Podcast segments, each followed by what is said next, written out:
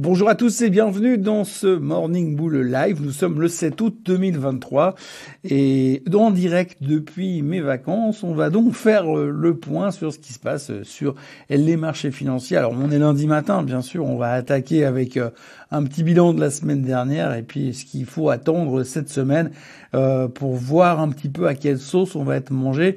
Mais c'est vrai qu'aujourd'hui, on est un peu dans une période de doute de nouveau, après avoir été très très sûr de nous pendant plusieurs semaines.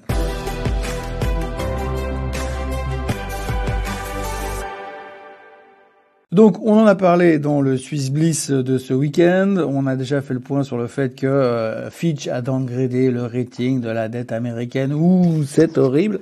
Et qu'aujourd'hui, il faut commencer à digérer la chose. Ça ne va pas changer les fondamentaux. Et les gens vont continuer à aller se planquer dans les bons du Trésor américain. Ça ne va rien changer. Tout le monde restera convaincu qu'aujourd'hui, c'est le meilleur moyen d'investir de l'argent de manière sécurisée. Bon, bref, ça, on peut mettre de côté. Autrement, on peut parler des résultats qui ont été publiés la semaine dernière. Apple Amazon, les deux gros, on connaît. Amazon, super. Apple, un peu plus méfiant pour la suite. Apple, on tiendra surtout qu'on est sorti de la tendance ascendante et ça c'est une chose qu'il faudra surveiller. On a vu quand même que quand Apple baisse de 5%, c'est jamais euh, facile d'aller dans l'autre direction.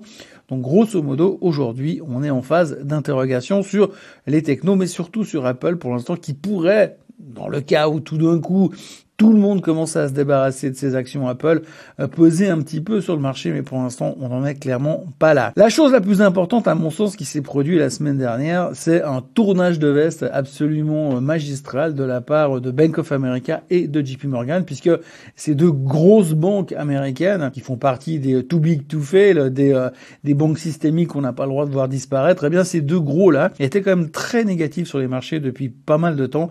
Ils étaient très méfiants sur le fait qu'on puisse continuer à monter dans ces conditions, on va dire macroéconomiques dans lesquelles nous sommes aujourd'hui, dans ces conditions de hausse des taux, dans ces conditions d'inflation et dans ces conditions euh, d'état de l'emploi, si on veut bien. Et puis, euh, ben, depuis quelques jours, eh bien, les deux ont commencé à tourner la veste en disant qu'il n'y aurait pas de récession en 2023, en tous les cas, euh, et que finalement, on faut plus regarder en haut que en bas. Et c'était une assez grosse surprise pour le marché pour être signalé. Donc ça, on voit vraiment que c'est quand même deux mastodons qui changent d'orientation. Alors, ça peut être interprété de différentes manières. Hein. La première étant que bah forcément tout le monde est bullish, donc c'est super. On est tous dans la même équipe, donc on va continuer à faire monter le marché encore, encore et encore. Ou alors l'autre alternative, c'est que quand tout le monde est d'accord d'aller dans la même direction, peut-être qu'il faut commencer à être contrariant parce qu'à un moment donné, euh, à force de voir tout le monde qui tourne la veste pour aller prendre le camp des bulls, eh ben peut-être que finalement les quelques bears qui vont rester à la fin auront euh, finalement raison, ceux qui se seront accrochés au bastingage. Mais ça, c'est une histoire qu'on pourra peut-être euh, corroborer ou en rediscuter ces prochains temps, puisque pour l'instant, on n'en sait foutrement rien. Mais jour est-il que cet effet de manche que nous ont offert euh, JP Morgan et Bank of America la semaine dernière a de quoi susciter quelques interrogations. Pour le reste, eh bien, on a vécu une des premières semaines de baisse depuis euh, trois semaines, puisqu'on a eu un très beau mois de juillet, un peu à l'image de la météo, hein. très beau mois de juillet, et puis un mois d'août complètement pourri. Enfin, pour l'instant, on n'est que le 7 août, et il paraît que la canicule revient, mais euh, indépendamment de la météo, ce qu'il faudra quand même retenir, c'est que bah on a eu une première semaine de baisse et c'est quelque chose qu'on n'avait pas vu depuis un moment. Il faut aussi noter quand même que sur l'historique, depuis 113 euh, séances, on n'a plus vu le S&P 500 baisser de plus de 2%. Alors vous me direz, ah ouais, mais ça veut dire quoi? Eh bien, après, forcément, il y a des statistiques. Hein. On peut regarder le nombre de fois où on a enquillé le nombre de séances avec moins de 2% de baisse.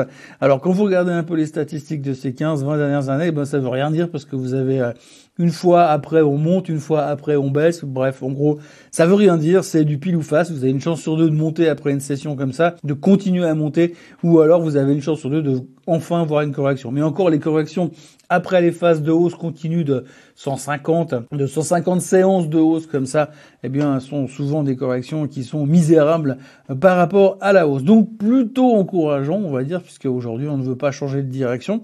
On voit vraiment que il y a cette, euh, ce faux mot qui est toujours extrêmement présent et les gens veulent continuer à être définitivement longue sur le marché parce qu'il n'y a pas forcément d'autres alternatives et qu'on est super bullish sur l'avenir économique américain. On l'a vu encore avec les chiffres des non-farm payroll la semaine dernière, c'était juste au milieu, hein, quelque part euh, ni trop fort ni pas assez fort. Ce qu'on retenait surtout, c'est que finalement, bah, euh, il y a toujours une certaine croissance au niveau de l'emploi, mais un peu moins forte que prévu, donc ça pourrait être encourageant pour la, la Fed quelque, quelque part leur effet hausse des taux fonctionne, mais de l'autre côté, on voit quand même qu'il y a tellement peu de gens qui veulent bosser que les employeurs, ceux qui engagent, doivent augmenter les salaires.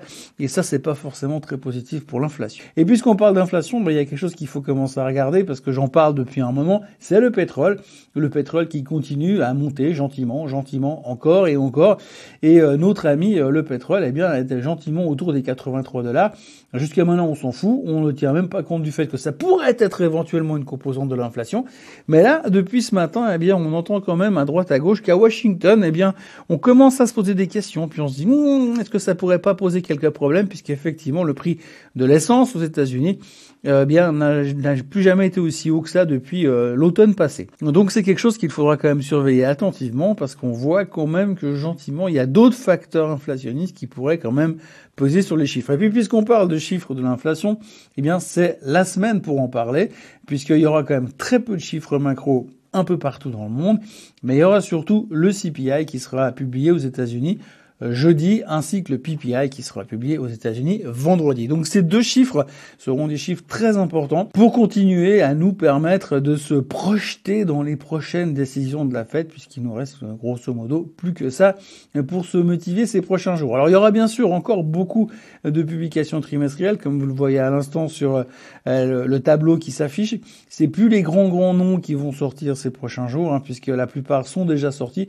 On retiendra quand même Disney qui sera important à surveiller parce qu'on se pose beaucoup de questions sur l'avenir de Disney. Et les Lily qui a un parcours quasiment sans faute ces derniers temps, donc là aussi il faudra voir un petit peu, mais il n'y a pas non plus de gros gros chiffres très très intéressants. Alors regardez bien Palantir aussi, puisque Palantir a quand même été une des vedettes en termes de, de performance ces derniers temps. Il peut y avoir aussi des scousses de ce côté-là. Et puis, euh, eh bien, pour la, le dernier chiffre qui sera quand même hyper important pour nous, eh bien, on va se projeter fin août autour du 25 août, puisque là, il y aura Nvidia. Et Nvidia, on sait tous qu'ils ont donné des prévisions de croissance qui n'étaient même plus chiffrables.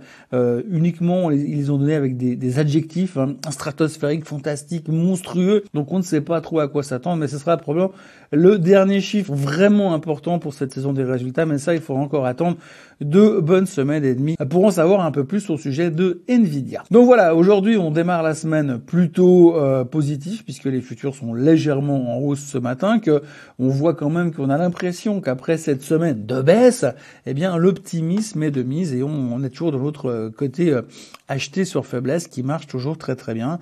Et puis aujourd'hui effectivement il y a quand même beaucoup plus de bulls sur le marché que de bears, donc on va continuer dans cette direction plutôt positive. Donc à surveiller bien sûr le d'Apple qui est dans une situation un petit peu critique. Et puis bah, pour le reste, eh bien, on a vu que le Nasdaq est revenu dans son train, que le S&P 500 est revenu dans son train, mais il est toujours dans un train dossier et que pour l'instant, il n'y a pas trop de questions à se poser sur la suite. Je dis bien pour l'instant, parce qu'on sait quand même que euh, souvent investisseurs varie. Voilà tout ce que l'on pouvait dire en ce lundi matin, euh, en direct depuis là où je suis en vacances. Euh, je vous souhaite une très très bonne journée. N'oubliez pas de vous abonner à la chaîne Suisse Côte en français, de liker cette vidéo et n'oubliez pas de revenir demain matin euh, pour un nouvel update sur le monde merveilleux de la finance. Très bonne journée, à demain. Bye bye